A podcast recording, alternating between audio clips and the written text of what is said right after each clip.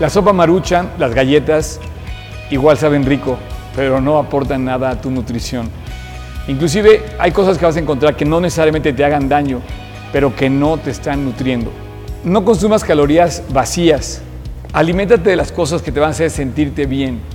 Tú puedes pensar, oye, es que no tengo tiempo y puede ser una excusa, entonces compras comida ya preparada o puedes comer comida rápida y esto te va a hacer a la larga sentirte mal.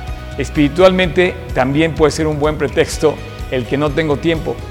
No pongas esa excusa. Invierte tu tiempo en ir a buscar tus propios ingredientes a la palabra de Dios que te van a alimentar y tú vas a crecer sano, fuerte por dentro y fuerte por fuera. La estrategia es alimentarte y alimentarte bien, no solamente alimentarte.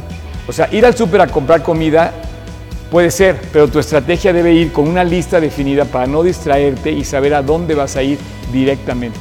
Así, al alimentarte de la palabra de Dios, tú tienes que tener una estrategia definida, un plan definido. Yo te propongo que al estudiar la Biblia, te propongas, por ejemplo, averiguar qué pasó con cierto personaje o leer un cierto número de capítulos definidos, tres capítulos diarios. Voy a leer tres capítulos diarios, cuatro capítulos diarios.